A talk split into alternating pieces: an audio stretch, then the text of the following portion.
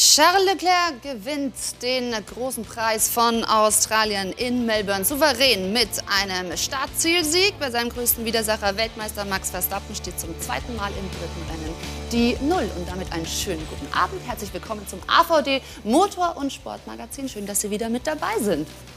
Ja, schönen guten Abend. Wir haben ein unglaubliches Motorsportwochenende hinter uns. Und wir haben in dieser Sendung alles dabei. Wir haben Formel 1, wir haben Formel E und wir haben einen ganz besonderen Gast, den Lukas Auer. Der wird uns ein bisschen was über die DTM erzählen.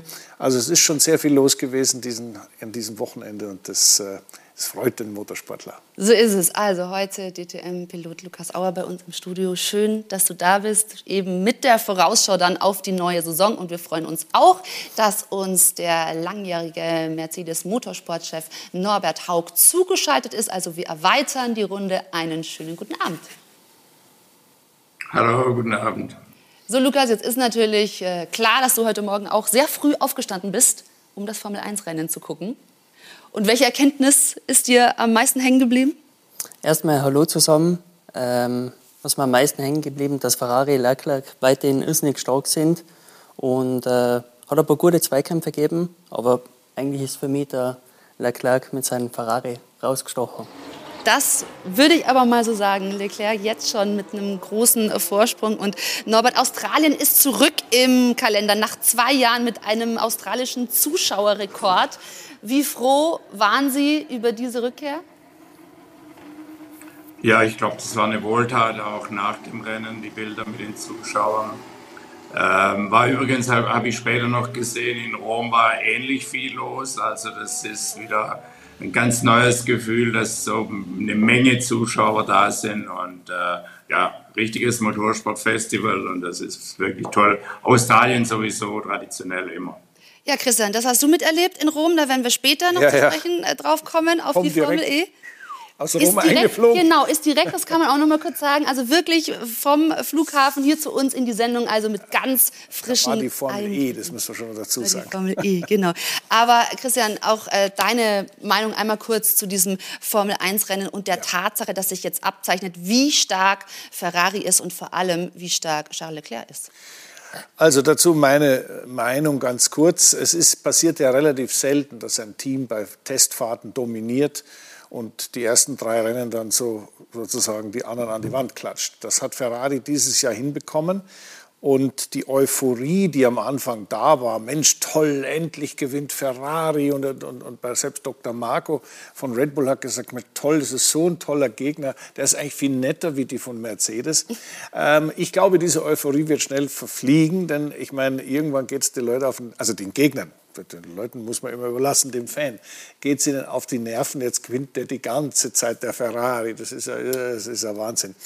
Aber auf, deinen, auf dein Thema zurückzukommen, äh, Leclerc ist da schon eine Extraklasse.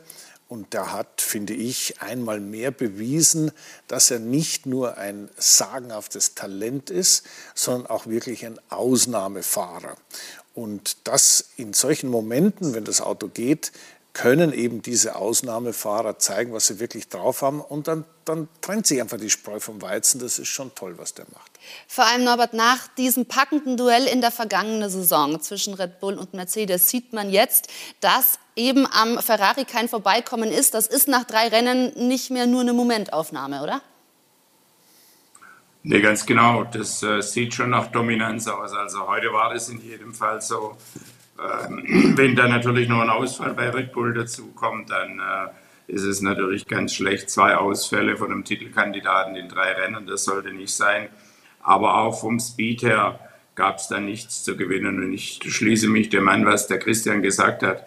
Der Leclerc ist wirklich auf einer Welle und äh, ja, hat nochmal schwer nachgelegt. Und ich glaube, das gibt ihm jetzt ein ganz enormes Vertrauen und wir werden dann nochmal einen nächsten Schritt sehen, glaube ich. Der kann sich zu einer Dominanz entwickeln und der Ferrari sah wirklich auch toll aus auf der Strecke. Also der hat mir sehr gut gefallen in den Bildern und sah überlegener aus als bei allen Rennen vorher. Ja, er hatte von Anfang bis Ende alles im Griff und wir werden über dieses Rennen noch im Detail ein bisschen mehr sprechen wollen. Aber erstmal für alle Zuschauer, die es vielleicht nicht live gesehen haben, jetzt nochmal den Service bieten, auf die entscheidenden Szenen des Rennens nochmal zu blicken in der Zusammenfassung. Spitzenrennsport auf Sport 1, präsentiert von Romoto, Ihr Fahrzeugmarkt im Internet. Drittes Rennen der Formel-1-Saison und beim großen Preis von Australien erwischte vor allem Lewis Hamilton einen guten Start, konnte sich von Platz 5 an Lando Norris im McLaren und Sergio Perez im Red Bull vorbei auf Platz 3 kämpfen. Charles Leclerc im Ferrari konnte sich von der Pole Position aus gegen Weltmeister Verstappen im Red Bull behaupten, verteidigte Platz 1. Für Carlos Sainz ist das Rennen dagegen schnell beendet gewesen. Der zweite Ferrari-Pilot landete schon in Runde 2 im Kiesbett. Auch das Saisondebüt von Sebastian Vettel ging mächtig schief. Erst verbremste sich der Aston Martin-Pilot. In Runde 24 sorgte er dann durch einen weiteren Fehler mit einem Crash für eine Safety-Car-Phase.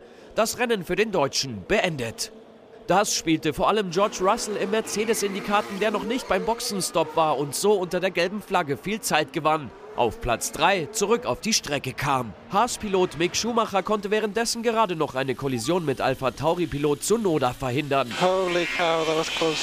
Nach der Safety-Car-Phase attackierte Verstappen dann auf der Start- und Zielgeraden den führenden Leclerc. Der Ferrari-Pilot konnte den Angriff aber abwehren und danach einen Vorsprung herausfahren. In Runde 39 dann ein harter Rückschlag für Red Bull. Weltmeister Verstappen musste schon zum zweiten Mal in dieser Saison mit einem technischen Defekt aufgeben. Sein Wagen hatte sogar Feuer gefangen. Der Weg also frei für einen Start-Zielsieg von Leclerc, der nach dem Auftaktsieg in Bahrain sein zweites Rennen gewinnt und den Vorsprung in der Fahrerwertung massiv ausbauen konnte. Auf dem zweiten Platz folgte Sergio Perez im Red Bull. Dank dem Verstappen-Ausfall wurde Mercedes-Pilot George Russell Dritter vor Teamkollege Lewis Hamilton auf Platz 4. Spitzenrennsport auf Sport 1, präsentiert von Romoto, Ihr Fahrzeugmarkt im Internet. Ja, und wenn wir dann gemeinsam auf die Fahrerwertung blicken bei der WM, also Lukas, so in der Saison zu starten, jetzt schon 34 Punkte Vorsprung, da ja, ist fast schon die Frage nahe, sehen wir schon den nächsten Weltmeister? Es ist immer ganz lustig als Fahrer, wenn es so anfängt, das ist natürlich perfekt, aber man muss aufpassen, man wird zu schnell gelobt, aber die Saison ist so lang. Also man muss die Schuhe halten und es wird ein Entwicklungsrennen äh, am Ende des Tages und da ist äh, Red Bull, Mercedes, die sind da schon stark. Also ich glaube, es ist nur eine lange Saison, aber aktuell für den Leclerc natürlich perfekt. Also bei dieser Fahrerwertung auch gerade noch gesehen, Sainz trotz seines Ausfalls noch auf drei, Russell auf zwei, also sehr interessante Konstellation da gerade. Ja, also ich glaube, was man da vielleicht noch mal kurz anmerken sollte zur Formel 1, wie sie sich dieses Jahr darstellt. Wir haben ja viel über neues Reglement und so weiter gesprochen, aber wir erleben jetzt auch gerade in den, in den Top-Positionen, was die Sieger angeht, einen Generationswechsel. Ähm, und das ist immer sehr spannend, weil gerade die Formel 1 ja dabei war, in den vergangenen Jahren mit sehr viel Aufwand versucht hat, sich zu verjüngen. Nicht, dass die jüngere Fahrer fahren, sondern dass auch jüngere Leute zuschauen. Und da muss ich ganz ehrlich sagen, ein Leclerc, ein Norris, ein Russell, äh, auch ein Verstappen ist ja noch blutjung, das sind alles Burschen, die kennen sich seit Jahrzehnten. Die sind als Kinder schon im Kart gegeneinander mhm. gefahren und die haben auch der Formel 1 letztendlich durch ihr Auftreten, durch ihr frisches und natürlich auch sehr Social Media betontes Auftreten ähm, der Formel 1 schon sehr geholfen, die neuen Dinge weiter zu vermitteln. Weil Motorsport war ja, und da wird mir der Norbert äh, beipflichten, war ja zu einem bestimmten Moment äh, bei uns fast verpönt. Ja, um Gott das will ein Rennauto fahren. Die Formel 1 hat diesen, diesen, diesen äh, Kurswechsel fantastisch hinbekommen und letztendlich auch mit äh, dem äh, erneuerbaren Benzin und CO2-neutral und mit neuen Motorregeln und so weiter und so weiter. Dazu diese Verjüngung. Und jetzt, was wir jetzt sehen, ist eigentlich Spitzenmotorsport und wir haben neue neue Gesichter, Gesichter die, die auch neue Zuschauer anziehen. Das würde ich jetzt das gerne sehr, sehr an, Norbert mit seiner langjährigen Erfahrung weitergeben. Also ist, sehen Sie das ähnlich, dass jetzt eben da ein Generationswechsel entsteht, jung, Absolut. modern, äh, ange, genau, an die Aktualität angepasst? Ja, ich kann das nur dreimal unterstreichen, was der Christian gesagt hat. Es ist wohltuend. Ich habe heute mal seit langem so eine Pressekonferenz nach dem Rennen angehört und habe das mit, mit, mit großer Genugtuung gesehen, wie die, man, man merkt, dass die sich kennen, dass die sich schätzen. Und ich glaube, das will der Zuschauer sehen. Also, wenn man sich umarmt nach einem harten Rennen, dann ist es immer noch Sportsmanship. Und da gab es auch eine Szene, äh, wo über den Safety Car gesprochen worden ist. Äh, da hat er über den Aston Martin Safety Car, den ja der Bernd Mailänder fährt, und das sei langsam. Dann hat der äh, Russell gesagt, äh, der AMG Mercedes fährt fünf Sekunden schneller. Also perfekt. Dann hat der Leclerc gesagt, und wenn wir erst einen Ferrari haben, der fährt nochmal fünf Sekunden schneller. Und sowas, ich glaube, das unterstreicht das, was der Christian sagt. Da kommt dann äh, ein anderer Speed, auch neben der Rennstrecke. Und das ist ein, ja, das ist ein echter Generationswechsel. Ich glaube sehr wohl, dass da Hamilton und Co. noch mithalten können. Das heißt nicht, dass das alles von gestern ist. Aber der Spirit, mit dem die das angehen und die Gewitztheit, mhm. das ist schon toll. Dann kommt natürlich das ganze Thema Netflix dazu. 400.000 Zuschauer in Amerika. Wer hätte das jemals gedacht? Also Liberty Media macht da als kommerzieller Rechteinhaber einen mega Job. Und wenn sie es jetzt noch schaffen, einen Grand Prix nach Deutschland zu bringen, ja. dann äh, kommen wir wieder in die richtige Bahn. Am Ende hilft aber natürlich auch ein spannendes Titelrennen. Also das ist natürlich dann das A und O. Das hatten wir ja. in der vergangenen Saison äh, par excellence. Und in dieser Saison zeichnen sich ja auch schon so ein paar Überraschungsmomente ab. Gerade dass jetzt Red Bull eben mit dem Weltmeister schon zweimal eine Nullnummer gefahren hat. Äh, das ist ja wirklich ein Desaster. Wie ist da momentan die Lage? Max Verstappen spricht selbst von einer Katastrophe. Wie würdest du es einschätzen? Ja, natürlich, der weiß äh, nach letzter Saison, dass jeder Punkt zählt. Und, und deswegen, da ist schon Alarmstufe rot und da versucht man sicher daran zu arbeiten, um das besser zu machen, weil am Ende musst jeden Punkt mitnehmen. Aber Christian, welches Problem ist jetzt neu aufgetreten? Also technischer Defekt, Benzin ist ausgelaufen, ausgetreten. Ähm, inwieweit treten da jetzt eben immer neue Baustellen auf? Also das ist ja, das ist genau das Problem, genau deine Frage. Inwieweit treten da immer noch neue Baustellen auf? Denn es ist ja nicht so, dass das ein Problemkreis war, der dann analysiert und letztendlich abgestellt werden konnte, sondern es sind ja verschiedene Dinge passiert und zwar sowohl bei Alpha Tauri, die mit denselben Motoren fahren, als auch äh, bei Red Bull, dass jetzt das Benzinsystem in irgendeiner Art und Weise nicht funktioniert hat. Haben wir schon mal gehört, da war es die Benzinpumpe, jetzt war es eine Benzinleitung. Ähm, woran das liegt, ist schwer zu sagen. Es hat aber garantiert mit den neuen Autos zu tun, mit den damit verbundenen Belastungen auf die Systeme, die im Auto eingebaut sind. Ob das jetzt eine Benzinpumpe ist oder ob das eine, eine Motoraufhängung ist, was weiß ich. Das Auto hat unglaubliche Belastungen auszuhalten, weil eben die Aerodynamik so ist, wie sie ist. Und äh, das ist wohl ein Folgeschaden, der da irgendwo auftritt. Und das sind natürlich, da kann man nicht auf Erfahrungswerte zurückgreifen und sagen, ja, so hat es funktioniert, sondern da muss man es halt anders machen. Und noch kommt dazu das sogenannte Packaging, also wie man diese einzelnen Komponenten zusammenbaut, äh, natürlich unter Gewichtsgesichtspunkten, weil alle eigentlich große Probleme haben, ans Mindestgewicht zu kommen, da kann schon mal der eine oder andere Fehler passieren. Und äh, ich kann die genaue Analyse von Red Bull genauso wenig wie die ja. jetzt, äh, bin ich in der Lage, das so zu sagen. Aber die, das entsteht aus dieser Situation, wir haben neue Autos mit einer unglaublichen Belastung. Also Load mhm. nennt man das auf dem Auto.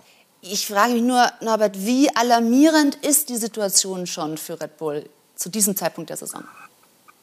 Ja, ich, äh, das sogenannte Troubleshooting, also das Abstellen von Problemen, das beherrschen die schon. Aber es ist natürlich sehr ärgerlich, in zwei Rennen mindestens 36 Punkte zu verschenken. Und wenn man dann auf die Tabelle guckt und sieht, dass ein, ein unmittelbarer Konkurrent äh, an einem Tag mit 26 Punkten mehr macht, als der Verstappen bisher nach drei Rennen hat, dann ist das natürlich bitter.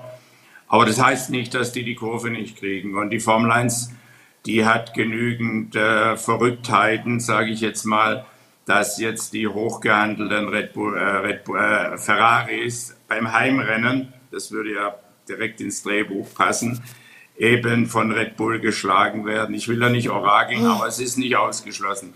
Es sieht so aus, als hätte Ferrari einen deutlichen Vorteil, aber das kann sich beim nächsten Rennen durchaus wieder ändern. Die Saison ist wirklich lang und Red Bull ist eine Truppe, die dieses Troubleshooting beherrscht und ich bin sicher, die kriegen ihr Auto äh, stabil. Aber es ist, wie der Christian sagt, die Autos sind schwerer. Die sind großteils auch übergewichtig und wenn das 10 oder 15 Kilo zu viel sind, dann fehlen drei bis vier Zehntel in jeder Runde. Und das muss natürlich abgearbeitet werden. Und äh, da sind die jetzt dran, aber es ist jetzt ein Wettlauf mit der Zeit, wie man so schön sagt. Und äh, die Zuverlässigkeit hinzukriegen und gleichzeitig Speed zu machen, ist äh, keine leichte Aufgabenstellung, wenn es gleichzeitig zu passieren hat. Allem Christian Verstappen war ja äh, sicher auf Kurs 2, aber an Leclerc konnte er eigentlich zu keinem Zeitpunkt wirklich rankommen. Nein, also er hat offensichtlich mit den Reifen Probleme gehabt und da kommt mal, dass ich, ich komme, wie gesagt, heute aus Rom, Formel E, haben alle gesagt, ja, da ist er, also ganz normal fahren alle so ein anderen Reifenhersteller, alles ist easy. Die haben genauso ihr Reifenfenster, das sie treffen müssen. Im Motorsport, wenn wir den Lukas Auer fragen, der fährt DTM, da gibt es auch ein Reifenfenster, was du treffen musst. Er darf nicht zu kalt sein, aber auch nicht zu heiß sein, der Reifen, und dazwischen funktioniert es. Und genau das war auch eines der Probleme, die Verstappen in Melbourne hatte. Da tritt dann so eine, so eine Ablösung vom Gummi auf, Graining nennt man das. Das ist zum Teil temperaturabhängig, zum Teil ist es abhängig davon, auf welchem Streckenbelag man fährt. Der war in Melbourne ja äh, zu groß, großen Teilen äh, neu asphaltiert.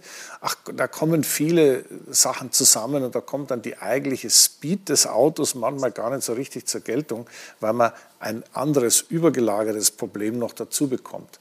Naja gut, also die Formel 1 hat, und da gebe ich dem Norberg recht, immer, immer Überraschungen parat und da wird schon wieder, irgendwas verändert sich schon wieder und äh, dann, dann schauen wir zu und sagen, na Sack. Also ja, hoffentlich, denn sollte der Red Bull zuverlässiger werden, dann zeichnet sich tatsächlich ein ja, Duell zwischen Leclerc und Verstappen ab und das ist ja eines mit Vorgeschichte, denn die Wege der beiden haben sich ja schon früh gekreuzt.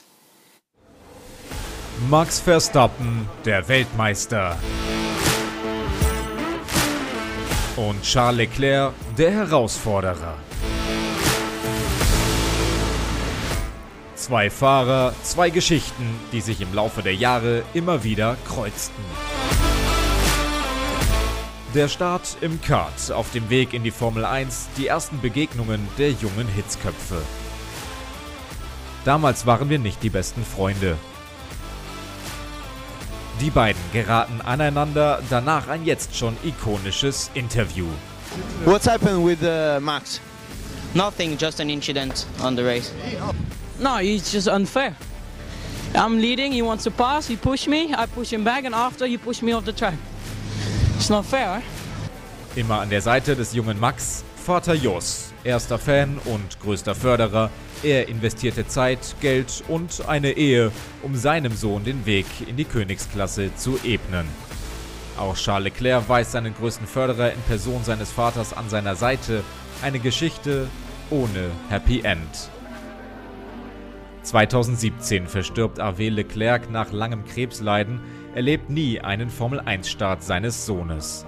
Der junge Charles erzählt ihm am Sterbebett von seinem Vertrag bei Sauber für die Saison 2018, eine Notlüge für den sterbenden Vater. Es war ein bisschen früher, als ich eigentlich unterschrieben habe. Letztendlich habe ich aber nicht gelogen, denn jetzt bin ich hier. Er ist da, wo andere nicht mehr sein können. Leid und Tod begleiten Leclerc durch seine Karriere. 2015 endet das Leben von Freund und Pate Jules Bianchi infolge seines Unfalls in Suzuka. 2019 stirbt sein Freund Antoine Hubert in Spa. Tags darauf gewinnt Leclerc sein erstes Rennen in der Königsklasse. Mein erster Sieg in der Formel 1, er ist für Antoine. Es fühlt sich gut an, aber es ist an einem solchen Wochenende schwer zu genießen. Vergleichbare Schicksalsschläge bleiben Max Verstappen zum Glück erspart. Zwei Fahrer, zwei Geschichten, die in der Formel 1 zum vielleicht nächsten legendären Titelrennen führen. Dass wir jetzt in der Formel 1 um Siege konkurrieren, ist natürlich super. Ich hoffe, dass wir dieses Jahr noch ein paar Mal wie in Bahrain und Jeddah kämpfen können.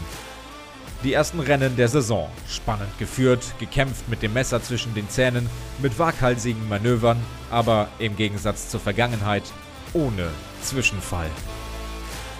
Es war hartes, aber faires Racing. Jedes Rennen sollte so sein, es hat Spaß gemacht. Zwei Fahrer, zwei Geschichten, ein Titel, den dieses Jahr wohl diese beiden unter sich ausmachen.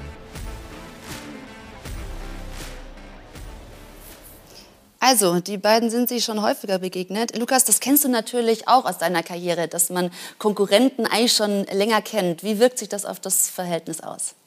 Ja, brutal. Man kennt fast jeden aus dem Kartsport.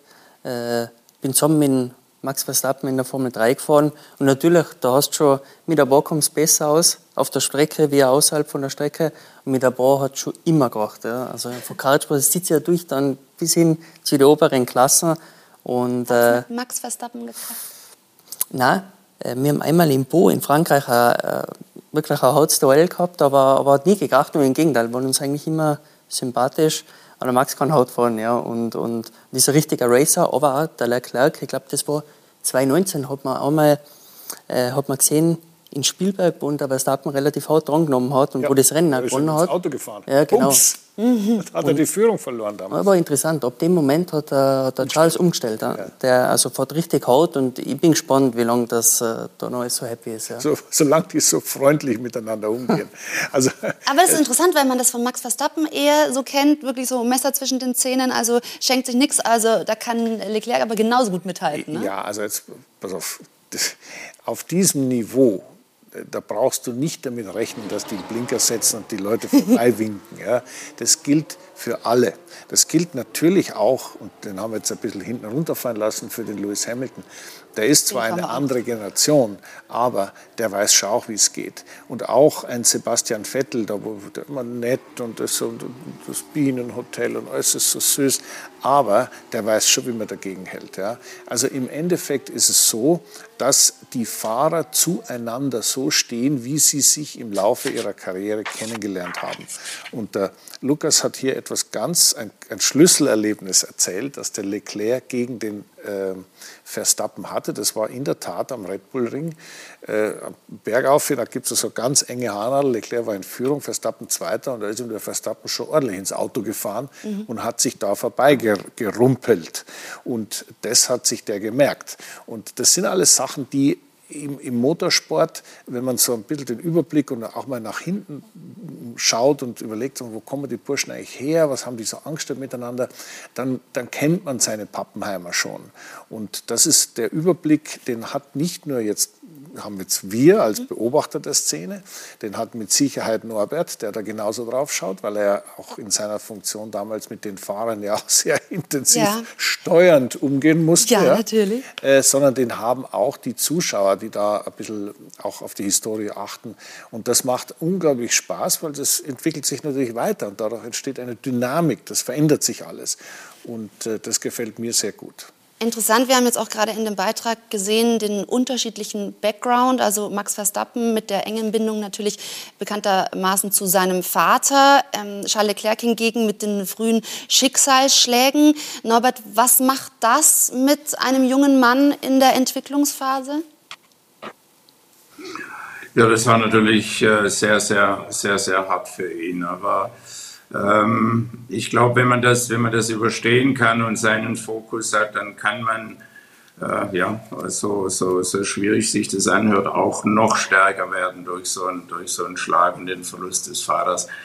Und äh, es ist, wie, ich, wie wir vorher schon, schon gesprochen haben, es ist eine ganz, es sind fünf, fünf junge Leute mindestens, Russell, Leclerc, Verstappen, Norris, Ocon, die sind alle zwischen 96 und 99 geboren.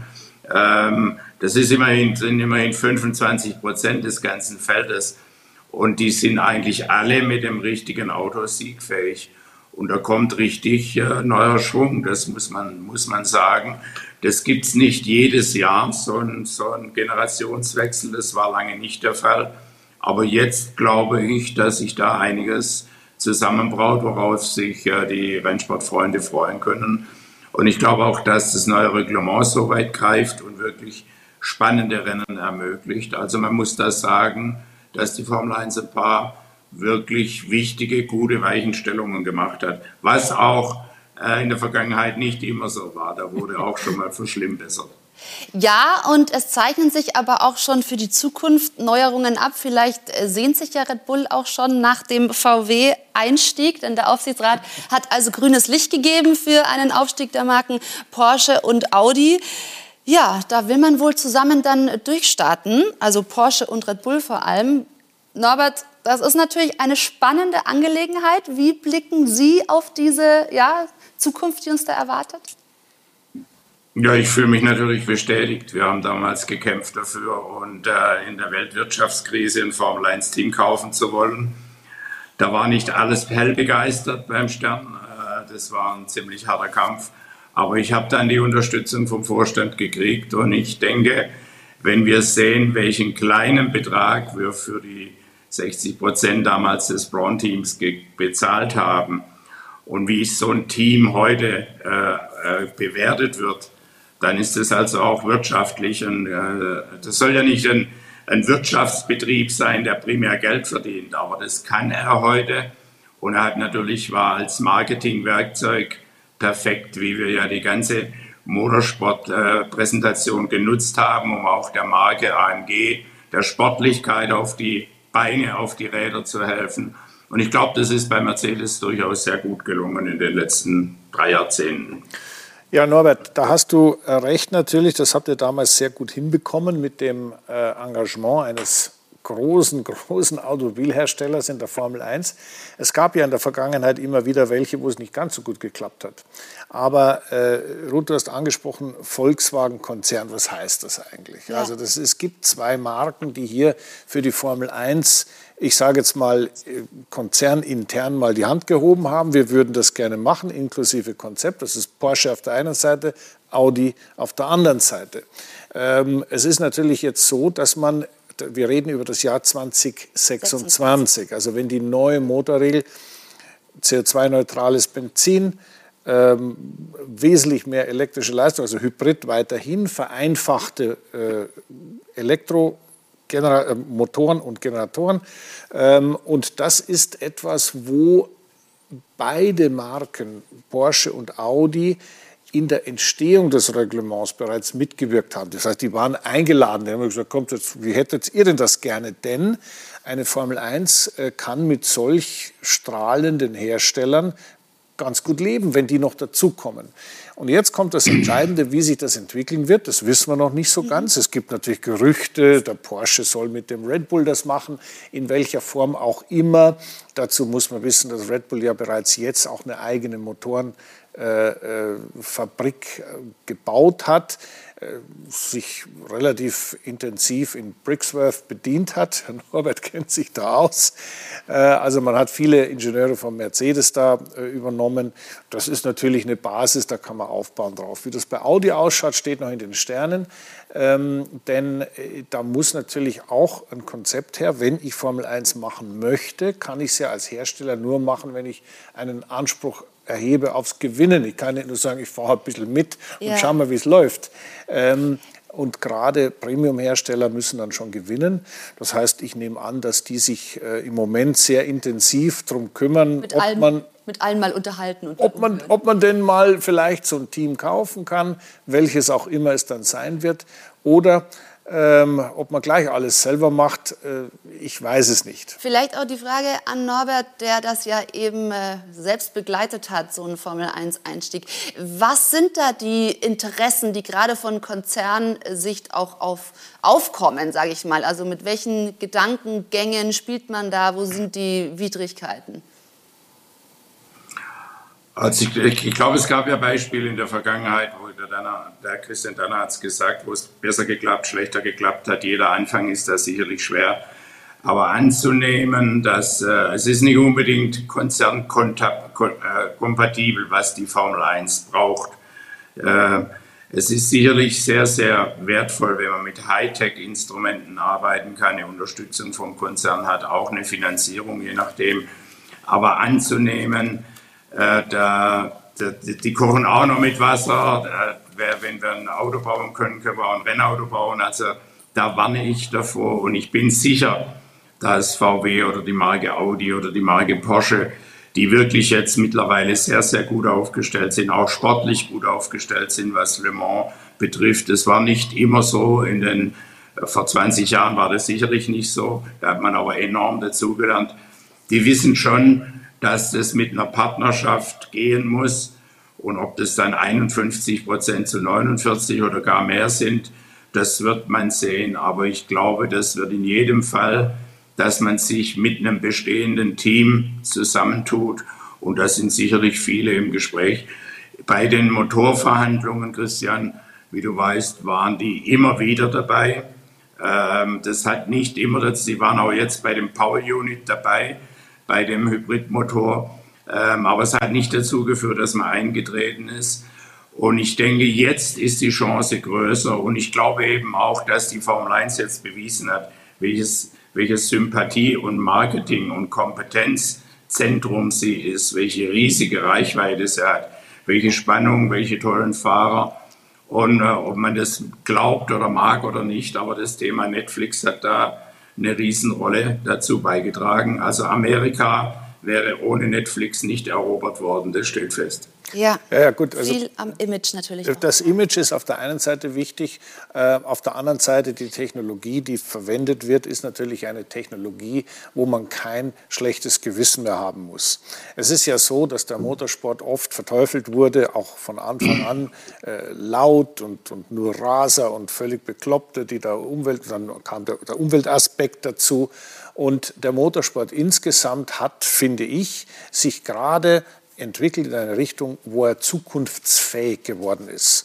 Als ein Entwicklungslabor für Technologie, die CO2-neutral Nachhaltigkeit äh, unter Beweis stellt, aber trotzdem einfach nur geilen Motorsport bietet. Und es ist etwas, es gibt viele Fans davon in Deutschland und ich finde, die haben es mehr als verdient, dass der Motorsport sich in allen Klassen, auch die Formel E und wir kommen dann mit dem Lukas Auer zur DTM, dass sich das etabliert und dass keiner mehr sagt, was machen die denn da? Es ist ein Sport und das ist toll und da finde ich, äh, das müssen wir auch, da müssen wir wirklich froh sein, dass, sich, dass das in diese Richtung ging und dass die Kurve, im wahrsten Sinne des Wortes, dass man die Kurve sozusagen bekommen hat. Du, dann machen wir die Kurve jetzt nochmal zum aktuellen Formel-1-Rennen. Wenn Gerne. wir einen Mercedes-Piloten da haben, lass uns noch über Mercedes in der Formel 1 erstmal sprechen, bevor wir auf die DTM dann auch noch zu sprechen kommen. Also Platz 3 und 4 in diesem Rennen. Wie gut, glaubst du, kann man damit leben? Ich muss sagen, ich glaube, Mercedes holt wirklich als Meister raus. Die haben Probleme, das wissen wir, aber die Beide Fahrer sind erstens mal irrsinnig eng beieinander in Qualifying. Ich glaube, aktuell in der Hinsicht die stärkste Fahrerpaarung. Der George hat halt profitiert von Safety Car, hat damit auch mit dem Verstappen-Ausfall das Podium geerntet. Und Louis auf P4, also ich glaube, die können sich aktuell nicht beschweren. Die holen das Maximum raus, die haben Probleme, das wird ein paar Rennen dauern, aber die sollte man nicht abschreiben. Christian, weil wir haben ja schon gesprochen, diese anfänglichen Probleme, wo dann Toto Wolf auch gesagt hat, wir haben eigentlich nur Baustellen und so. Man sieht schon, da sind, haben Sie sich schon entfernt von diesem Status. Mm, äh, so ein bisschen, ja. Also, äh, der Lukas hat äh, das richtig auf den Punkt gebracht. Die machen aus dem, was sie haben, eigentlich mehr als da ist. Das Auto ist nicht schnell genug. Äh, die Frage, und das, was mich natürlich total interessiert, ist, woran liegt das eigentlich? Weil es heißt ja, es gibt ja immer die Bereiche Fahrwerk, Kinematik, Reifen, Aerodynamik und Motor, also Power Unit, was ein relativ komplexes Thema ist. Ähm, ich bin mir absolut sicher, das eine und das andere gehört wie immer zusammen. Und äh, es würde mich echt interessieren, wie Aussagen wie von, von Russell und auch von Hamilton, Auto liegt super. Also ich habe eine tolle Balance, aber es fährt halt einfach nicht schnell genug, ähm, wie man so einem Problem auf den Grund gehen kann. Also das, da bin ich sehr gespannt. Ich habe einen Verdacht, in der Vergangenheit war es immer so, dass man, wenn man Gewichtsprobleme hatte und wenn die Belastung auf dem Chassis, auf dem Motor, auf der gesamten Konstruktion sehr groß wurde, dann sind oft äh, so kleine, ähm, ich sag mal, Steifigkeitsprobleme aufgetreten. Das heißt, das Auto verwindet sich dann ein bisschen, siehst du nicht, kannst du dann zwar irgendwann mal messen und da äh, blutet sozusagen die Performance ein bisschen weg. Fährt sich alles ganz normal, aber da hast du ein bisschen einen, einen Nachteil. Das lässt sich aber beheben, ist aber mit Aufwand verbunden. Ja, wollen wir Norbert Haug eben als langjährigen Mercedes-Motorsportchef auch noch zu der ganzen Gemengelage von Mercedes fragen. Ist das Auto nicht weltmeisterlich in dieser Saison? Noch nicht. Nee, im Moment noch nicht. Und es wird ja auch durchaus absolut so, so gesagt. Der Christian hat es gerade beschrieben. Aber die große Kunst ist ja dann, wenn, wenn man schlecht ist, gut zu sein. Und wenn man äh, nach drei Rennen in beiden Wertungen Zweiter ist, äh, mit dem George Russell bei den Fahrern und mit äh, dem Team bei, den, bei der Teamwertung, dann ist es sicherlich mehr, als zu erwarten war. Und ich sage mal, wenn alle anderen ihren Job so gemacht hätten wie Mercedes, in Sachen Zuverlässigkeit, in Sachen Ankommen, in, in Sachen nicht crashen, dann würde die Tabelle auch äh, anders aussehen. Aber wenn du wenn du schwach bist eigentlich für deine eigenen Maßstäbe und dann stark, vergleichsweise starke Resultate holst, das sind die allerwichtigsten Punkte. Und dass Mercedes hier wieder aus der Ecke kommt, ich habe da nie dran gezweifelt, aber das geht nicht über Nacht. Und der Christian hat es angedeutet, vielleicht ist es auch eine Konzeptionsfrage bei dem Auto, das mag durchaus sein.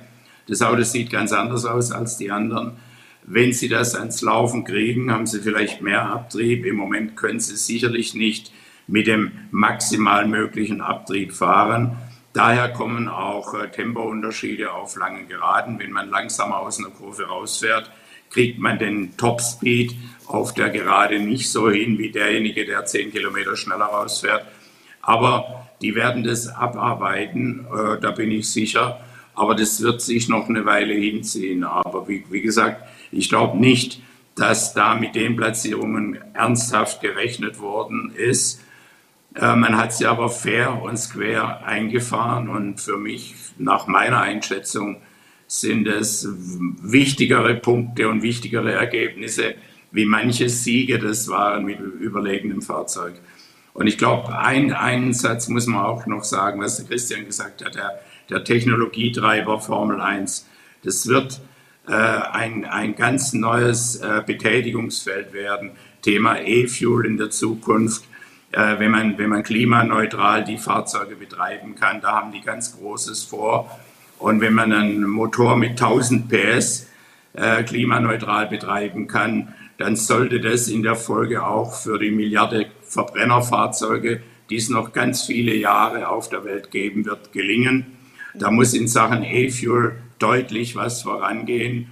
Und dann äh, geht man da in die richtige Richtung. Es muss eine Mischung sein aus E-Mobilität und E-Fuel in der Zukunft. Und da kann die Formel 1 ein gigantischer Wegbereiter sein. Also Vorreiterfunktion Formel 1. Norbert Haug, wir wollen natürlich hier gleich noch ausführlich über die DTM sprechen mit Lukas Auer. Und Sie waren auch bei den Tests in Hockenheim vor Ort und sind natürlich regelmäßig in der DTM. Deswegen äh, gerne Ihre Einschätzung zum einen. Was erwarten Sie von dieser Saison und natürlich von Lukas Auer? Was ich erwarte, ich erwarte eine, eine mega spannende Saison, eine ja, so dicht äh, belegte Saison, 29 Autos in anderthalb Sekunden oder in einer Sekunde. Man konnte das bei den Tests jetzt sicherlich noch nicht so richtig abschätzen. Da ist, der Lukas wird es bestätigen, da ist so schnell gefahren worden, wie man musste und trotzdem war man dicht beieinander. Aber wenn das dann ins erste Qualifying geht, dann sieht es schon nochmal anders aus. Aber die große Challenge bei der DTM sehe ich, dass es sehr, sehr gleiche Autos sind, sehr vergleichbar starke Fahrer. Da kommt es auf minimale Dinge an. Und das wird die Sache ganz, ganz spannend machen. Also das kann sowohl in der Formel 1 wie in der DTM eine absolute Premium-Saison werden. Vielleicht in beiden Rennserien, die beide so wichtig sind ja, die spannendste in ihrer jeweiligen Geschichte. Das halte ich durchaus für möglich. Oh, das hoffen wir aber doch, dass sich das so erfüllt, wie Sie das prognostizieren. Wäre für uns schön, auch für die Sendung, Christian, oder? Natürlich. An dieser Stelle wollen wir uns erstmal herzlich bedanken fürs Gespräch und natürlich weiterhin alles Gute wünschen. Norbert, vielen, vielen Dank und äh, bis bald mal wieder. Dankeschön. In sind wir uns ja schon über den Weg gelaufen. Das wird in der DTM genau. sicherlich in Bälde wieder passieren. Ja, wir sehen uns bald. Dankeschön. Danke, Norbert. Ciao, ciao. Bis dann. Ciao, Tschüss. Ciao. Ciao, ciao, Norbert. Und jetzt haben wir es angekündigt, DTM, unser nächstes großes Thema. Also das sind die 29 Fahrer der neuen Saison. Lukas Auer ist mit dabei und zählt sicherlich auch zum Favoritenkreis. Seine Erwartungen an diese neue Saison wollen wir natürlich äh, gleich noch besprechen. Hier ist der Titelverteidiger und gleichzeitig Teamkollege. Den gilt es natürlich auch zu schlagen. Also Hochspannung und wir sprechen drüber gleich hier im AVD Motor- und Sportmagazin. Ja, Zum Millionär geworden, Milliardär geworden. Meine Herren, wir sind zurück beim AVD Motor- und Sportmagazin. Es gibt hier immer was zu bereden, natürlich. Immer. Lukas Auer ist zu Gast, DTM-Pilot und in äh, 14 Tagen geht es ja endlich wieder los. Die neue Saison kribbelt's schon. ja, auf jeden Fall. War ein langer Winter und ich freue mich jetzt richtig, wenn es losgeht. Vor allem, Christian, wir erinnern uns natürlich, in der letzten Saison hat Lukas äh, so einen wahnsinnigen Schlussspurt hingelegt, also die letzten Wochenenden dominiert. Eigentlich müsste man ja auf dem Niveau gleich einsteigen in dieser Saison. Ja, genau, das ist eigentlich der Plan. Ja. genau da äh, einsteigen und dann, dann passt's. Aber man muss natürlich dazu sagen, äh, über den Winter tut sich viel bei uns. Jedes Team, jeder Fahrer geht aufs nächste Level. Es sind einige neue Teams dazugekommen, vor allem neue Fahrer. Also das Feld wird, äh, es wird um einiges eine härtere DTM dieses Jahr. Also ich glaube auch, das wird äh, die stärkste DTM, die was zumindest ich mitbekommen habe. Ja, ich muss dich dazu gleich was fragen. Die stärkste DTM, klar, es hat äh, fast 30 Autos, unglaublich gute Fahrer. Und du, jetzt kommt das Entscheidende, du hast gesagt, die Autos oder die Teams entwickeln sich weiter. Die Autos sind ja immer dieselben Autos nach denselben Regularien und auch die sind ja wieder über die Balance of Performance eingebremst oder angeglichen. Äh, Was wird denn dann besser? Was ich genau damit gemeint habe, ist Reifenkenntnis. Da machst du einen großen Unterschied. Und die ganzen Abläufe, wie Boxenstopps. Wenn man sich mal angeschaut hat, letztes Jahr, wo teilweise ein spätes Commitment war für manche Teams, teilweise frühes, äh, wo hier das Boxenstopp-Thema bei uns gegangen ist. Äh, Im Vergleich zu Anfang der Saison bis zum Ende der Saison, ich glaube, liegen zweieinhalb Sekunden dazwischen. Und ihr werdet sehen, dieses Jahr auf Anhieb, äh, die werden da äh, Top-Boxenstopps raushauen und, und konstant. Da werden keine Fehler mehr ablaufen. Und die Sachen meine ich. Und bei uns persönlich ist Reifen, oder bei mir persönlich Reifenkenntnis und ein bisschen Setup-Arbeit, weil du hast jetzt natürlich bei den Wintertests einmal die Zeit, dass du was anderes ausprobierst und hast nicht den Druck vom Rennwochenende, äh, wo du eigentlich gar nichts Neues anfangen möchtest, weil du auch nicht die Zeit hast, um, um, um das wirklich genau zu analysieren. Also alles perfektioniert. Hat sich das dann bei dir bei den Tests auch schon irgendwie, sag ich mal, eine Lernkurve dann da auch schon ergeben? Wie waren die Ja, Tests für dich? ich muss sagen, Hockheim war ein bisschen undurchsichtig, allein schon wegen dem Wetter. Wir haben 5 Grad gehabt, es war so kalt. Ich war da. Ja. Also war, es war verdammt kalt, aber wir waren natürlich äh, davor auch schon testen. Und ich würde sagen, wir haben auf jeden Fall einen Schritt gemacht. Aber man hat auch da schon gesehen, die Konkurrenz auch. Also die Antwort kriegst du im Portimao beim ersten Qualifying.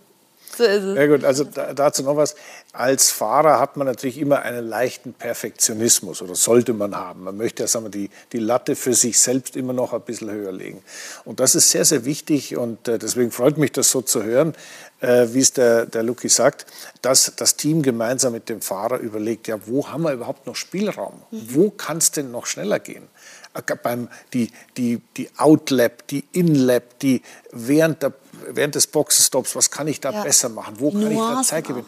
Und je enger es zugeht in der Meisterschaft, also je geringer die Abstände sind von Auto zu Auto, je, je näher die hintereinander herfahren, umso größer wird der, der, die Wirkung von solchen Kleinigkeiten.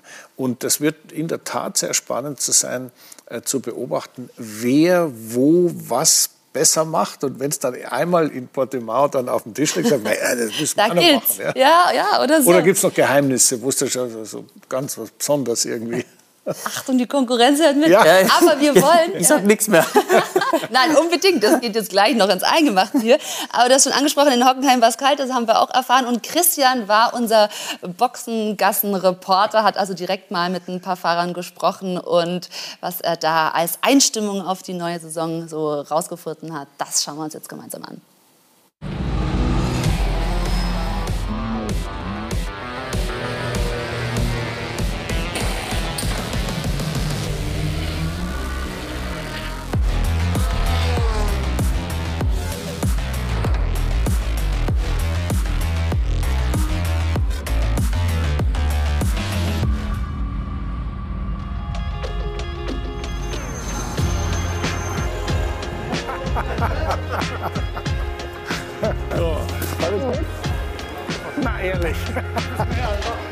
Die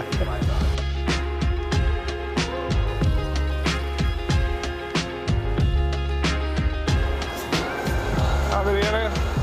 Der Maxi. Servus. Welcher, welcher Typ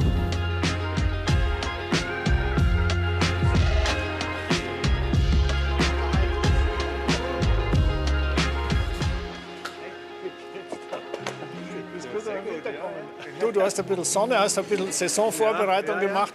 Also jetzt bist du ja der Titelverteidiger. Wie ist denn das vom Gefühl her? Du, es ist schon äh, schön und schick, die Eins drauf zu haben. Ja? Äh, ich habe jetzt mehr Platz. da war letztes Jahr noch die Vier, jetzt hat ein bisschen mehr Luft. Aber ich muss sagen, äh, es macht mich sehr stolz nach dem letzten Jahr. Ich glaube, man muss von Anfang an, so wie letztes Jahr auch, im ersten Rennen da sein, Punkte mitnehmen und bis zum Ende da sein. Also wenn ich in die, in die Starterliste gucke, dann kriegst du fast schon Gänsehaut, muss man schon sagen. Also wer da alles dabei ist, die Namen sind schon große Namen aus dem GT-Sport, aus dem Turnwagensport.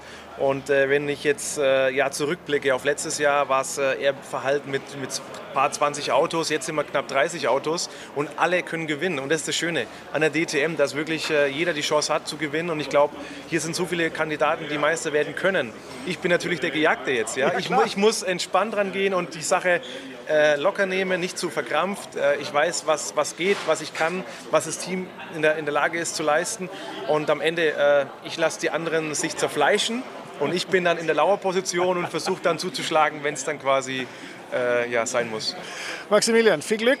Dankeschön. Und äh, ja, wir werden weiter gespannt definitiv. zuschauen. Ich bin Ne? auch gespannt, wie es läuft und natürlich Daumen drücken und freut euch auf eine tolle DTM-Saison. Alles klar. Ciao, danke dir.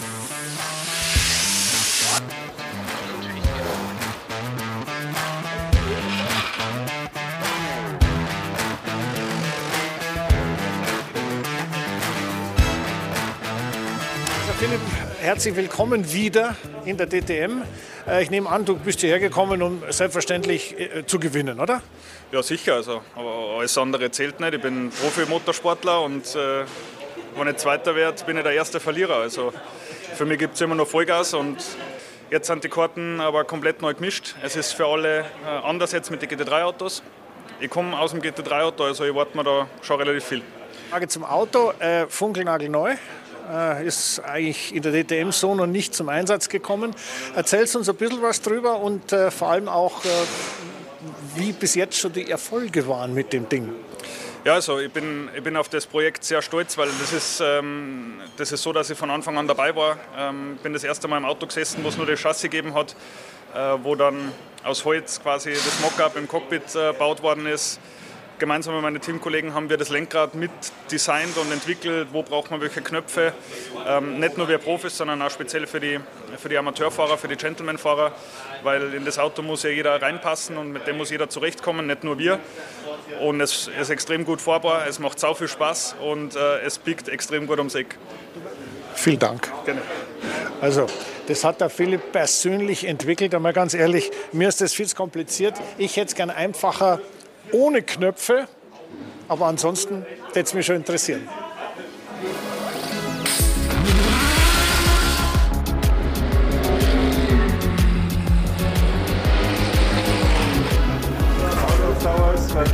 interessieren. Nice to meet you. Okay, Sebastian, um, you know, it's a surprise, but it's a Sebastian, es ist eine Überraschung, aber auch eine angenehme, dich endlich wieder in DTM zu sehen. Was denkst du über die Serie, die du offensichtlich sehr genau verfolgst? Ja, natürlich weiß ich, dass es eine Meisterschaft auf sehr hohem Niveau ist, mit vielen sehr erfahrenen und guten Fahrern. Ich bin in erster Linie hier, um Spaß zu haben. Aber natürlich habe ich auch den Anspruch, gut zu fahren, denn ich liebe das Racing. Es ist etwas ganz anderes als das, was ich bisher gemacht habe. Ich werde tun, was ich kann. Es ist immer spannend, etwas Neues zu probieren. I will do what I can, and it's always uh, exciting to do something different. Vielen Dank für deine Zeit. Ich weiß das sehr zu schätzen und hoffe, dass wir uns wiedersehen. Und ich glaube, dass der Funke überspringt, mehr zu erreichen, oder? Uh, I have many Ach, mal sehen. Ich habe viele Dinge vor in diesem Jahr. Da ist ja noch der Cross Country, die WSE-Serie, die ich auch fahre. Ich habe eine Menge vor und mal sehen, was dabei am Ende rausspringt. Have fun. Viel Spaß. Ja, also der Sebastian Löb, äh, neunfacher Rallye-Weltmeister, der darf sich gerne freuen, auch wenn er wahrscheinlich ganz realistisch sieht, dass es für ganz vorne nicht reichen wird. Aber äh, jetzt wieder zu Lukas. Ich meine, solche Leute im Feld zu haben, äh, wertet das Sache Design natürlich auf. Ähm, Sie, beeindruckt dich das irgendwie, der, der, das Niveau der Kollegen, zu sehen, dass da jetzt auf einmal solche Koryphäen mitfahren? Das ist eine absolute Bereicherung und, und lässig für uns alle. Ja. Ich habe davor ein bisschen schmunzeln müssen und der Max hat gesagt, er, er wird in Spandau gehen. Ich werde sicher gehen, dass das nicht der Fall ist. Davon gehen wir aus. Aber dieses Team, Christian, jetzt mal ganz ehrlich, mit Maximilian Götz, mit Lukas, mit David Schumacher, also da reden wir doch schon von einem sehr favorisierten Team. Ja gut, ne? also da muss man natürlich eines sagen, äh, du hast es Anfang der Sendung schon angesprochen, äh, der Lukas hat ja eigentlich die zweite Saisonhälfte der DTM im vergangenen Jahr dominiert. Also ich weiß, irgendwann wird er uns anvertrauen, warum er so ein Spätzünder war, weil das war dasselbe Auto, dasselbe Team, nur irgendwann Aber ist er, ist er aufgewacht. Ja? Irgendwann ist er aufgewacht. Ja? Und dann war er wirklich sehr, sehr schnell und auch da äh, eine, eine, eine, ein pikantes Detail ist natürlich auch die Tatsache, ähm, dass sein Teamkollege, der amtierende Meister Maximilian Götz, ist Meister geworden durch ihn. Ja, weil da gab es ja diese Umstände. Gerne, ich würde gerne die Bilder, wenn du es ansprichst, die haben wir nämlich auch noch mal da, das Team schauen wir Order. uns noch mal an. Das Lukas, ist der Norrisring, ja. Du musstest ihn vorbeilassen Lukas. zum Sieg. Muss ich da, muss ich da hinschauen? du musst nicht Aber hinschauen. ist das aber irgendwie hängen erzähl. geblieben? Ich Nein. meine, ihr seid jetzt in einem, in einem direkten Team. Ich sage eigentlich eins, ich sehe das anders. Ich habe Spark Wien angefangen. Ja? Und damit hat mich mal, hätte ich früher gewonnen, hätte ich früher Gas gegeben, ja? äh, wäre das anders kommen. Und, und so hat mich selbst in die Position gebracht. Ja? Und deswegen freue ich mich jetzt auf, ein, auf eine neue Saison, äh, dass ich mehr Erfahrung im GT3-Sport habe. Und mal schauen, was die Saison bringt. Ja gut, also da hat er natürlich jetzt einen sehr guten Punkt angesprochen, äh, nämlich als einer der wenigen Autorennfahrer, die den Griff an die eigene Nase auch mal tätigen. Nämlich, ich hätte früher zu gewinnen anfangen sollen. Ja, oder Also, eben nicht, äh, je nach Verlauf Äh, der Saison. ja, ne? also es ist so, die, die äh, Qualität innerhalb des Teams, du hast die Fahrer genannt, ist natürlich sehr, sehr groß. Ähm, und da wird sich natürlich auch innerhalb relativ kurzer Zeit herausstellen, wer da die Hosen anhat und wer letztendlich die Richtung vorgibt. Nur, es ist nicht so wie in der Formel 1, das darf man nicht äh, vergessen. Äh, das ist nicht so, dass es da eine Nummer 1 gibt und alle gehen dann vom Gas, äh, nur dass der Lukas Auer jetzt dann die Meisterschaft gewinnt oder der Maximilian. Die Zeiten sind vorbei und da kannst du uns vielleicht ein bisschen was erklären. Es gibt im Reglement eine ganz große Neuerung in der DTM. Ja, genau, es ist. Äh, Thema Teamorder. Ja, genau, es ist nach dem Norrisring anpasst worden, steht im Reglement drin, dass es verboten ist. Und das gilt es zu akzeptieren und respektieren. Ja. Und am Ende des Tages, wie gesagt, ist eine neue Saison, es sind so viele Top-Männer wie auch Frauen dabei. Ja. Und äh, wird, sp wird spannend, wird auf jeden Fall sehr spannend. Jetzt hat Gerhard Berger ja schon äh, letzte Saison gefordert, also na, der Sieg muss auch drin sein, also vor allem dann der Titel. Ähm, aber jetzt wirklich unter diesem starken Fahrerfeld, jetzt ist Rene Rast zurück, äh, Kevin van der Linde, Maximilian Götz, also wir, wir kennen sie jetzt alle. Wo positionierst du dich und was ist denn wirklich das Saisonziel? Ich habe eine Sache davor vergessen, was vielleicht noch ganz interessant ist, wenn wir einen Blick hinter die Kulissen tätigen, ist nicht nur, man versucht auch das Team zu erhalten. Ja. Wir haben ja, da geht es natürlich zu, der Max ist zu uns gekommen, ja. ich habe unser Chefingenieur ist zu einem anderen Team gewechselt, das ist natürlich auch ein Riesenpunkt. Ja. Du musst schauen, dass dein Team erhältst. Wir sind großenteils die gleichen Leute, ja. aber natürlich, du brauchst dein Team, um auch zu performen. Es ist keine Einzelleistung. Ja. Und wie du gerade angesprochen hast, man fährt gegen René Rast, man hat gehört, der nimmt seine komplette Formel E-Gruppe mit. Das hat einen Grund, weil man sie kennt. Auch wenn es jetzt ein anderes Auto ist, man kennt sie, man stimmt das Auto ab. Also das ist ein riesiger Punkt, wie es als Fahrer, als Team dahinter, bis du eigentlich deine Gruppe um die aufbaust. Weil am Ende das zählt. Ja. Äh, Da alleine gegen die Jungs, äh, Jungs und Frauen, kannst du gar nichts machen. Oder ausrichten. Das heißt, wie siehst du da deine ganze Crew, dein Team Nein, aufgestellt? wir, wir, wir, haben einen, wir haben einen Abgang gehabt, ja. Ja, genau. Aber ansonsten sind wir großenteils die gleiche Gruppe und ich bin voll von, von denen überzeugt und deswegen schätze ich uns stark ein. Also dazu vielleicht noch als Erklärung, ähm, äh, das Teamwork ganz wichtig ist, das ist nicht nur beim Boxenstopp, sondern das ist auch vor allem beim, bei der Art und Weise, wie man das Auto einstellt, wie man die jeweiligen Bedingungen richtig einschätzt und damit umgeht, also ob es jetzt Wetter ist, Asphalt ist, äh, Konkurrenz ist und Aerodynamik, was weiß ich. Ähm, das sind Dinge, die der Ingenieur die, das Team um diesen Ingenieur herum mit dem Fahrer gemeinsam gestaltet. Und das ist das Entscheidende. Ja. Der Fahrer hat da großen Einfluss drauf. Und deswegen ist es so wichtig, dass man erstens mal für voll genommen wird, dass man mit Leuten arbeitet, wo es ein Verständnis gibt. Und das ist das, was dann letztendlich zu einer so harmonischen Teamleistung führt. Weil ich, ich kann auch aufklären, weil ich glaube, viele Leute fragen sich, warum, was war in Assen von Samstag auf Sonntag, mhm. was ist da passiert? Ich kann mich noch erinnern an Timo Glockes am Sonntag. Was ist mit wir haben dem? uns am Samstag getroffen, da waren wir irgendwo in irgendwo beide. Ja. Und am Sonntag bin ich auf Pol gestanden und der geht an mir vorbei und sagt, ja, hat auch gesagt, was ist eigentlich?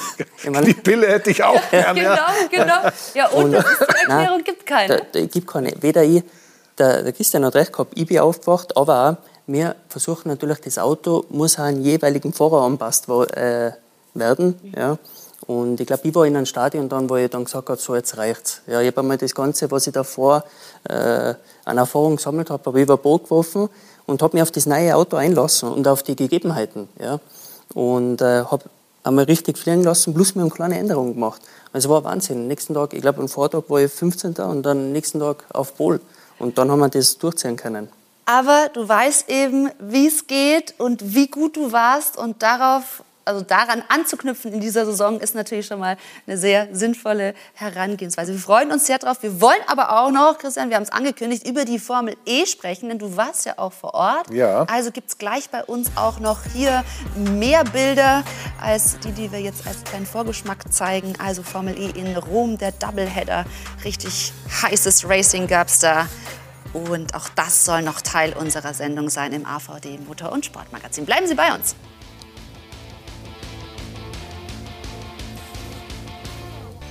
Zurück im AVD Motor- und Sportmagazin mit DTM-Pilot Lukas Auer. Wir haben über DTM äh, schon gesprochen, über die Formel 1 und jetzt kommen wir auf die Formel E zu sprechen. Also Doubleheader in Rom und einem Mann lag dieses Wochenende ganz besonders. Viva Roma wird sich Mitch Evans denken. Zwei Rennen, zwei Siege für den Jaguar-Piloten beim Formel-E-Wochenende in der italienischen Hauptstadt. Evans startet am Sonntag von Position 4 aus. An der Spitze verteidigt zunächst Joe-Eric Verne seine Pole-Position im schwarz-goldenen T-Cheetah. Schon früh arbeitet sich Evans Platz für Platz nach vorne und geht schließlich in Führung. Der Meisterschaftsführende Eduardo Mortara fährt sich dahinter selbst aus dem Rennen, muss seinen Arbeitstag frühzeitig beenden.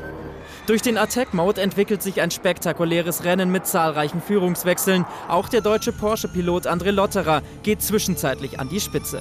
Aber nach einer Safety-Car-Phase kurz vor Schluss aktiviert Mitch Evans als letzter in der Spitzengruppe den Attack-Mode und zieht an allen vorbei. Show-Erik Wern schnappt sich dahinter Platz 2 vor Robin Freins. Lotterer wird Vierter. In der Gesamtwertung liegt nach fünf Rennen jetzt Joe-Erik Wern knapp in Führung vor Robin Freins und Stoffel van Dorn. Ja, und Christian Danner war vor Ort, ist heute direkt vor der Sendung mit dem Flieger erst angekommen. Ja. Wie war es denn? Ja, also es war ein, eigentlich wirklich ein großartiges Rennen. Ähm, die Formel E hat sich in der letzten Zeit eigentlich, finde ich, sehr gemacht, etabliert als wirklich tolle Motorsportserie. Und das, was da geboten wird, ist very entertaining. Also das ist, das ist ein Genuss, dazu zu schauen. Ähm, es gibt wie bei jeder Rennserie, wir haben gerade mit äh, Lukas auch über DTM gesprochen, ein paar Feinheiten, die meisterschaftsspezifisch sind. Und in der Formel E, nachdem es ja reine Elektrofahrzeuge sind, kann man sagen, ähm, gibt es da natürlich auch ein paar Besonderheiten, ein paar Feinheiten. Die fahren alle im Großen und Ganzen mit demselben Auto. Äh, der Energieverbrauch, es ist nichts anderes wie der Spritverbrauch, nur halt dem Fall der, die elektrische Energie ist vorgeschrieben. Mehr darf man nicht als das, was erlaubt ist. Und dann innerhalb dieser Grenzen muss man halt versuchen, möglichst effizient, aber trotzdem äh, echtes Racing zu machen. Und das hat mir jetzt da in Rom wahnsinnig gut gefallen, weil die besten Leute sich, es ist ja jetzt es war zweimal Riyadh, einmal äh, Mexico City und jetzt äh, zweimal Rom, es sind dann doch immer die wirklich Guten, die vorne mhm. fahren. Und du siehst, es ist nicht so autoabhängig, wie in der Formel 1 ist jetzt der Ferrari vorne, weil die haben jetzt einfach ein super Auto. Aber äh, da gewinnt mal ein Porsche und äh, jetzt äh, hier gewinnt der Jaguar und äh, das ist wirklich eine bunte Mischung und das macht Spaß dazu zu schauen. Also Formel E. Ich will aber abschließend äh, zu unserem, äh, um so eine Klammer zu machen der Sendung. Wir haben natürlich mit der Formel 1 gestartet, haben viel über Charles Leclerc und das äh, Titelrennen gesprochen. Aber wir haben noch nicht über den Rückkehrer nach Corona, Sebastian Vettel, gesprochen. Lukas, also das, wie dieses Wochenende in Australien für ihn gelaufen ist, maximal frustrierend? Ja, schon. Man muss sagen, dass der Aston Martin schwach ist. Ja. Und, und ich glaube, das heute war frustrierend, weil ich glaube, es wäre wichtig gewesen, die ganzen Rennkilometer mitzunehmen. Also auf jeden Fall sehr frustrierend. Christian, Pleiten, Pech und Pannen und Strafen. Ja, also es ist natürlich so, man muss grundsätzlich schon entscheiden, äh, unterscheiden. Der Aston Martin ist sicherlich nicht das beste Auto im Feld, im Moment zumindest, vielleicht wären es ja besser. Aber ähm, der, der, Sebastian hat sich da schon auch viel selbst zuzuschreiben. Ich meine, der, äh, die Unfälle und so weiter, das war nicht, dass der da irgendwie der Renngott den Blitz geschickt hätte, sondern ist er einfach selber rausgeflogen. Ja? Und das sind Sachen, die gefallen mir eigentlich gar nicht. Und da muss ich ganz ehrlich sagen, da muss er natürlich schon mal nachdenken, was mache ich hier eigentlich? Also er für sich, nicht Autorennfahren macht immer Spaß. Ja, aber, aber wie äh, macht das im Moment? Das, da muss er schon mal analysieren. Vielleicht gibt es einen technischen Grund, dass irgendwas nicht geht, das kann sein. Äh, wann immer ich persönlich versucht habe, ihn Dinge zu fragen, wenn er auch damals mit Ferrari immer rausgeflogen ist, äh, kam nie eine Antwort. Er wollte da mit mir nicht reden drüber, mhm. aus welchen Gründen auch immer. Und deswegen äh, glaube ich, sollte sich, wir haben vorhin den Griff an die eigene Nase ja schon mal. ein Beispiel erwähnt, an dir nehmen. Ein Beispiel am, am Lukas Auer nehmen und sollte man sagen, was mache ich hier eigentlich falsch. So, und im Moment ist Aston Martin eben das einzige Team noch ohne Punkte in der Formel 1. Lukas, an dieser Stelle vielen Dank für den Besuch. Jetzt ist also gar nicht mehr lang hin bis zum Saisonstart. Wie, ganz kurz, verbringst du jetzt noch die Zeit bis dann in Portimao? Trainieren, dann habe ich noch ein Rennen und nur einen letzten offiziellen Test. Also eigentlich bin ich nur im Auto. Sehr ja, gut. also dann dabei viel Erfolg Danke. und wir sprechen uns sicherlich wieder. An der Stelle Christian? Ja, viel Vergnügen dem Lukas Auer und ich meine unseren Zuschauern natürlich auch viel Vergnügen, weiter beim Thema Motorsport zu bleiben. Und ich meine, wir freuen uns schon auf den nächsten Event. So ist es. Also, wir sehen uns dann in zwei Wochen wieder im AVD Motor- und Sportmagazin, immer 21.45 Uhr. Tschüss!